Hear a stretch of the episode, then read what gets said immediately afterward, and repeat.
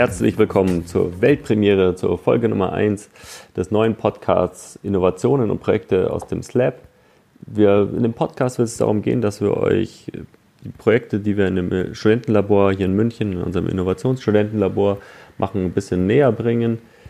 Wir, also Iteratech, hat in München einen, einen Pool an 30 bis 40 Studenten, die in dem Studenteninnovationslabor arbeiten, die sich hauptsächlich mit Forschungsthemen beschäftigen, Prototypen, Sozialprojekten, Technologiestudien und äh, alles drumherum. Also, wobei wir machen also Prototypen für Kunden, aber auch für uns intern und machen auch unser internes Tooling. Ein Teil des Studentenlabors beschäftigt sich ausschließlich mit Machine Learning bzw. mit Forschungsthemen im Bereich Machine Learning. Dieser Bereich wird von Stefan Blum geleitet, der in der Folge 1, also heute, uns ähm, ein bisschen ein paar Projekte mal vorstellen wird und näher darauf eingehen wird. Der restliche Teil wird von Anton Brass und mir, Daniel Starr, betreut. Und wir werden dann in der nächsten Folge mal uns ein paar Projekte rauspicken und euch mal näher bringen, was wir da so machen. Wir hoffen, es gefällt euch. Wenn ihr Anregungen, Feedback habt, dann schreibt uns gerne. Wir versuchen das dann einzuarbeiten und versuchen dann besser zu werden. Und ähm, ja, es soll einfach für euch sein, deswegen ist Feedback immer gut. Dann fangen wir mal an. Heute wird Stefan erklär uns mal, was alles so im SlapML passiert. Bei uns beim Machine Learning, wir arbeiten aktuell an vier Projekten. Das ist Formula Student Projekt, das ist eine Expertensuche, das ist Mail-Abteilung zuordnen und eine IT-Trendanalyse. Genau, bei Formula Student habe ich auch bei LinkedIn schon was gesehen, aber vielleicht, ich weiß nicht, ob es jeder gesehen hat, vielleicht erzählst du noch, äh, genau. Fangen wir mal beim ersten an. Formula Student hat ja schon eine Historie von 2016. 20, bis 2016 gab es bei der Formula Student nur Rennwagen, die was äh, die Benzinmotoren haben und Elektromotoren. Und seit 2017 gibt es jetzt eine Division Driverless Car. Wir unterstützen oder sponsor, äh, sponsern die Studenten vom Munich Motorsport, die an der Formula Student teilnehmen.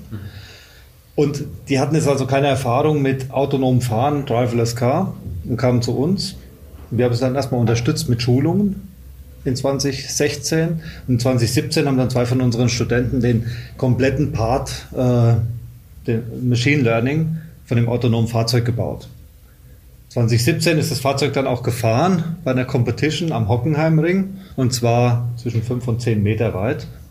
Das Fahrzeug hatte einen Kabelbruch. Das war also ein rein technisches Problem. Es lag nicht an uns. Es lag nicht an uns. Auf der Teststrecke ist das Fahrzeug so zwischen Pylonen mit 40, 50 km/h durchgefahren.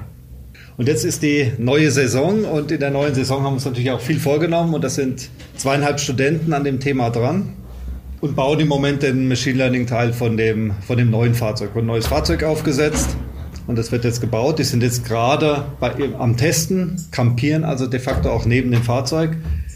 Im August ist dann die Competition am Hockenheimring. Ähm, wie sehen so Rennstrecken aus? Fahren die wirklich so wie Formula, äh, Formel 1 mäßig dann die langen Hockenheimstrecken ran? Oder ist das einfach nur ein Kreis? Oder wie laufen die da ab? Was ist die Competition sozusagen? Was muss man erreichen?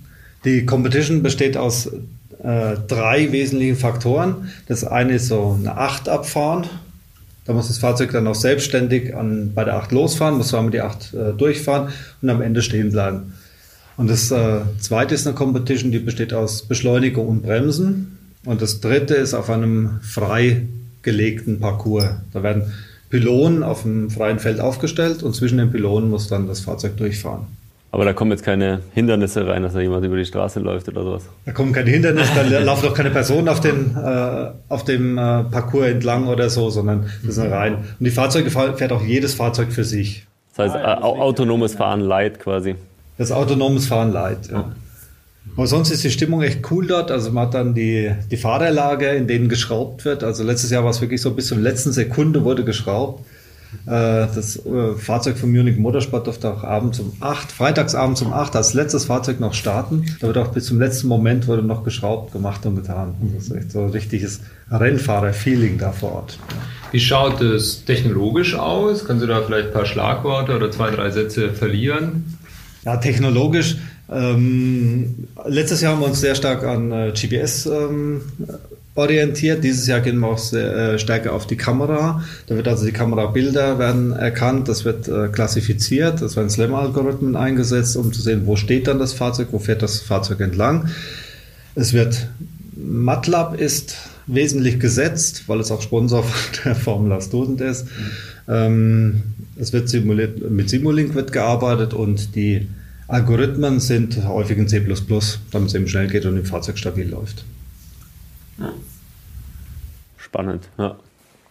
Dann können wir zum zweiten Projekt übergehen, oder? Ja. Expertensuche. Expertensuche. Für ja, wen? Für wen ist diese? Für wen ist die Expertensuche? Bei der Expertensuche ging es darum, also ursprünglich wollten wir mal eine intelligente Suche bauen. Das haben wir uns im letzten Jahr hier äh, mit in der Machine Learning Community zusammengesetzt. Was wäre denn ein interessantes Projekt im Bereich Machine Learning? Da kam dann der Schlagwort intelligente Suche heraus. Dann haben wir uns mit den Studenten im Studentenlabor zusammengesetzt und gesagt, was verstehen wir unter einer intelligenten Suche? Da ging es also erstmal darum, ganz allgemein, wollen wir Informationen suchen, wollen wir Personen suchen? Wir haben uns dann im MVP darauf geeinigt, dass wir eine Personensuche umsetzen wollen. Und bei der Personensuche gehen wir so vor, wir haben einmal unser Iterra-Skill, in dem wir natürlich Skills suchen können. Ähm, wir haben auf der anderen Seite aber auch Dokumente im SharePoint liegen. Wir haben äh, Chats in, in MetaMost, wir haben Informationen in TerraHub, die man dort hinterlegt hat zu bestimmten Themen. Die analysieren wir, schauen uns ähm, an, welche, welche Begriffe werden verwendet. Das wird aber auch semantisch analysiert und dann zusammengefasst. Und aus dem Ganzen wird dann ähm, geschaut, wer ist denn der beste Ansprechpartner zu einem Thema. Oder wer sind die zehn besten Ansprechpartner. Wir geben dann eine Liste raus, eine Rankingliste und dann sagen, das wären Ansprechpartner zu deinem Thema, zu deiner Frage. Wie komplex können dann die Fragen sein, die man stellt? Oder also heißt es dann, oder suche ich dann nach jemandem, der Technologie äh, XY kennt, oder suche ich jemanden, der Technologie XY in Zusammenhang mit einer anderen Technologie, in Zusammenhang mit äh, einem Projekt im Finance-Bereich zum Beispiel? Ziel ist es schon, dann am Ende dann tatsächlich auch äh, vielleicht eine Art Chat, Chatbot oben drauf zu bauen, aber das ist jetzt nicht im ersten mhm. Schlag, sondern im ersten Schlag sagen wir, wir haben das klassische einfache Eingabefeld, in dem man dann eins, zwei, drei Technologien angeben kann. Mhm. Das System würde die Technologien auch noch gegen die mappen, die wirklich vorhanden sind. Mhm. Ja? Mhm. Also wenn du mh, mm, beispielsweise Python 2.1 eingibst, was es vielleicht gar nicht gibt, ne, dann würde er Python 2.7 daraus machen und wird dann danach tatsächlich in der Umgebung suchen. Er wird auch Ähnlichkeit suchen, also semantische Ähnlichkeiten erkennen. Und ähm, würde dann danach in den, in den Mengen suchen. Mhm. Das heißt, das Interessante ist eigentlich, dass man nicht jetzt nur in der TerraSkill sucht, wo teilweise dann vielleicht auch die Daten äh, nicht perfekt gepflegt sind, sondern eben auch ganz andere Quellen nutzen kann, eben wie das SharePoint, Wiki, um dann so einen Graphen aufzubauen und dort da die Suchabfragen abzusetzen. Mhm. Wo stehen wir dann gerade mit dem Projekt? Wann kann ich suchen? Wir stehen da, dass wir also die Informationen eingesammelt haben, dass wir also im Hintergrund eine Person Wissensraum äh, aufgezogen haben, in dem wir jetzt dann äh, suchen können. Und was, was wir haben, ist eine einfache Oberfläche. Das heißt, das wird ein Python-Programm aufgerufen mit Parametern, nach denen gesucht wird. Eine sehr einfache Oberfläche. Mhm.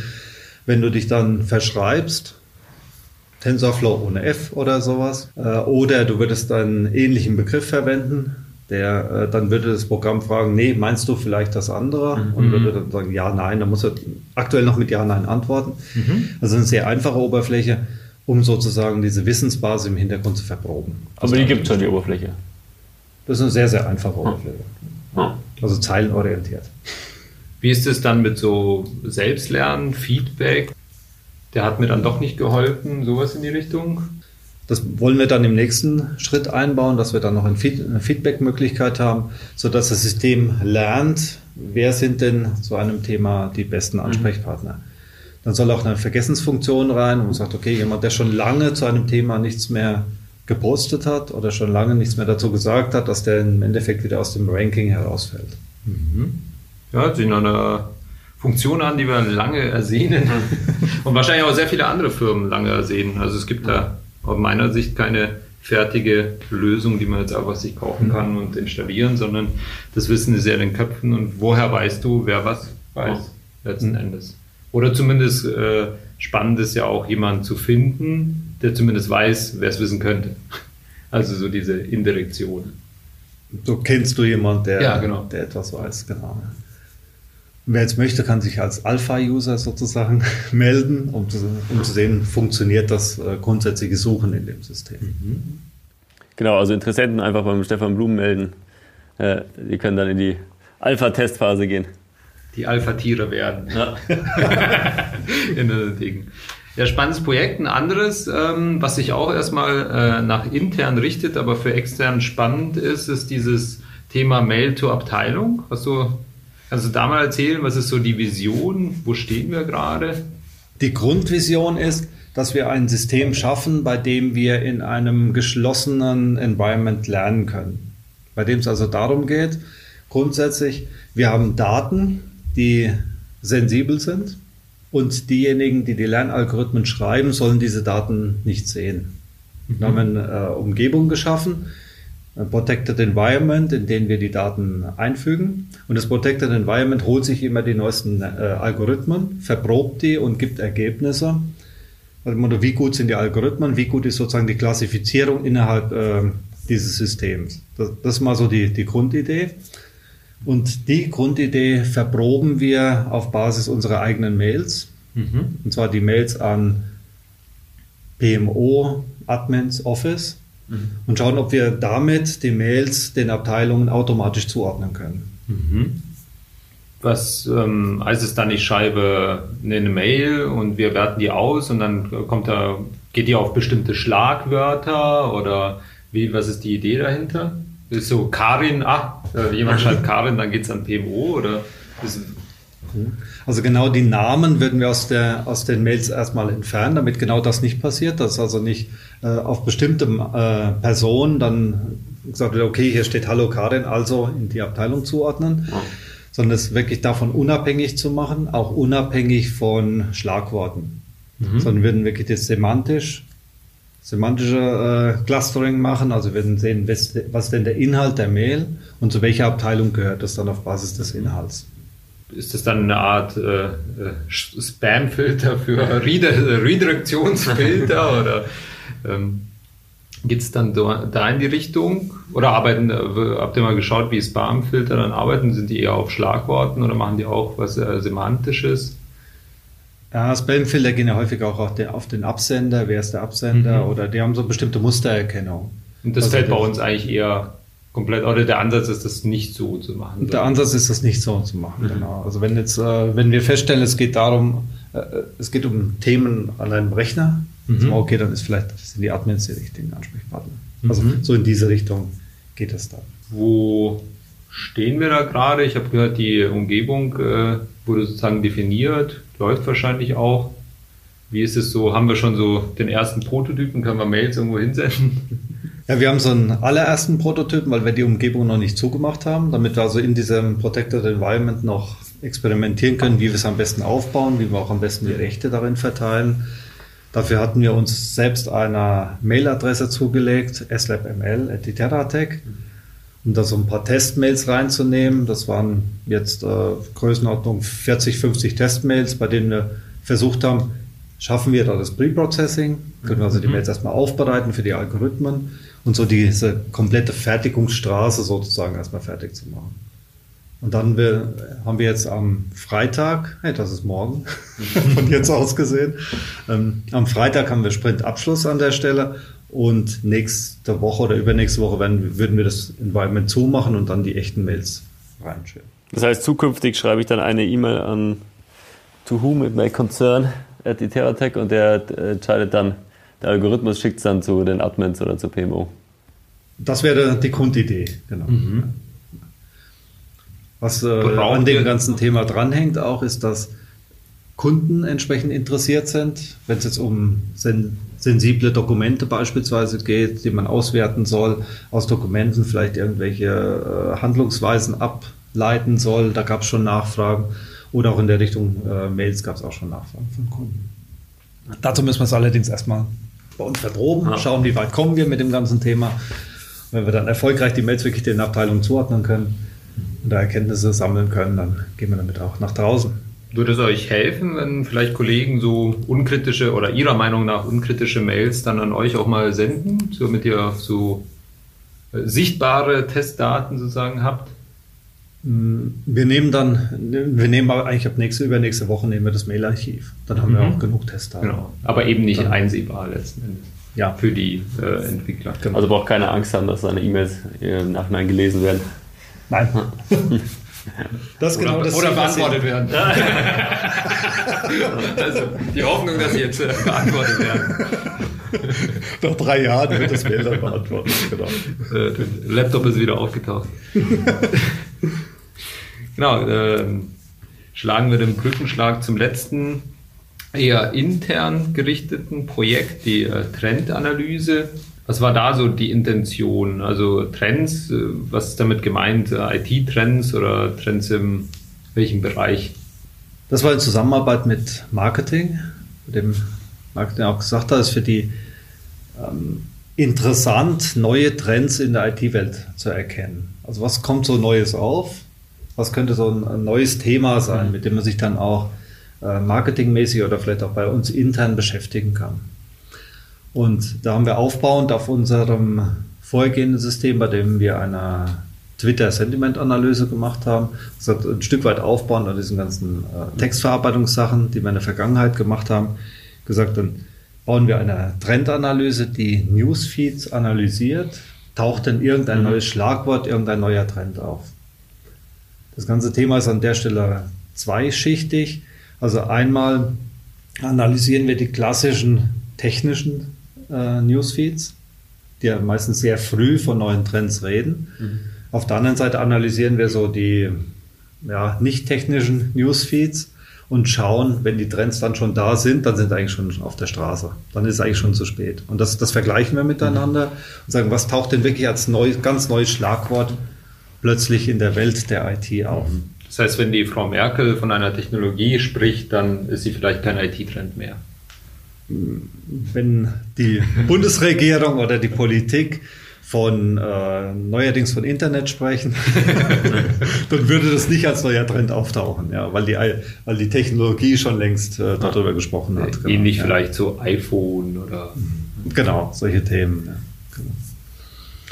Was für eine was was für Seiten lesen wir da so ein? Ist das in welchen Sprachen auch? Das von der Sprache her sind es ähm, hauptsächlich englische Newsfeeds, weil eben die neuesten Trends häufig im Englischen zuerst äh, auch äh, nach draußen gehen. Ähm, die Seiten, die gelesen werden, oder die Newsfeeds, die gelesen werden, die können administriert werden. Mhm. Wir haben eine Applikation, da kann man die entsprechend äh, administrieren. Man muss nur, wenn jetzt ein neuer Newsfeed dazukommt, weil ja jeder Newsfeed auch so ein bisschen eine eigene Sprache hat, muss der erstmal ein paar Wochen laufen. Also er muss erstmal mhm. tatsächlich vier bis sechs Wochen laufen, um zu sehen, was ist denn so die normale Sprache in diesem Newsfeed mhm. und dann eben Spezialitäten. Äh, Aber das heißt jetzt, äh, zum Beispiel ein Kunde könnte jetzt, also wenn ein Kunde, der Baumaschinen herstellt, würde dann sagen, da trägt dann da seine eigenen Newsfeeds ein, die sich halt auf Baumaschinen spezialisiert haben und dann würde er die neuesten Trends in seinem Bereich sozusagen rausfinden. Das ist so die Idee dahinter? Auch das könnte man machen. Also wir können es dann entsprechend erweitern. Also wenn jetzt äh, für andere Kunden oder für andere Branchen erweitern. Äh, das System müsste nur immer ähm, vier bis sechs Wochen, vielleicht auch zwei, drei Monate lernen, was ist denn die, die Sprache in diesem Bereich. Weil am Anfang wird es bei Baumaschinen natürlich, wenn es jetzt auf IT getrimmt ist, würde es das Wort Bagger als Trend erkennen und sagen, hey, Cooler neuer Bagger. Cooler neuer Bagger. Haben wir, äh, also haben wir alte Trends erkannt und habt ihr schon, habt ihr schon einen neuen Trend erkannt? Oder was ist so sozusagen gerade der Trend? Alte Trends haben wir erkannt. Also in der Vergangenheit hätten wir iPhone erkannt als Trend. ja. ähm, bei neuen Trends, da müssen wir das äh, System jetzt erstmal antrainieren.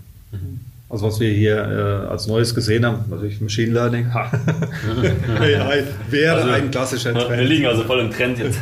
ja, genau. Ja, sehr schön. Ich fand, das war schon eine ziemlich gute Übersicht an, äh, an Projekten. Also es sind natürlich noch einige mehr Projekte, aber äh, wir wollen ja noch was für den nächsten Podcast auch lassen. Zumindest was aus der Machine Learning-Ecke kommt. Vielen Dank, Stefan, für die detaillierte Übersicht über die ganzen Projekte. War, fand ich, waren echt einige spannende Sachen dabei. Ich hoffe, euch hat es auch genauso gut gefallen und hat, jeder konnte ein bisschen was mitnehmen. Wenn ihr Anregungen, Fragen habt, dann schreibt uns gerne eine E-Mail an podcast.terratech.de und ja, wir würden uns einfach freuen, wenn, ihr, wenn es euch gefallen hat und wenn ihr auch äh, weiterhin unsere Podcasts hört. Im nächsten Teil werden Anton und ich euch was erzählen über Prototypen und Projekte aus dem Slab und wir hoffen, es ist genauso spannend wie diese Folge. Bis dann.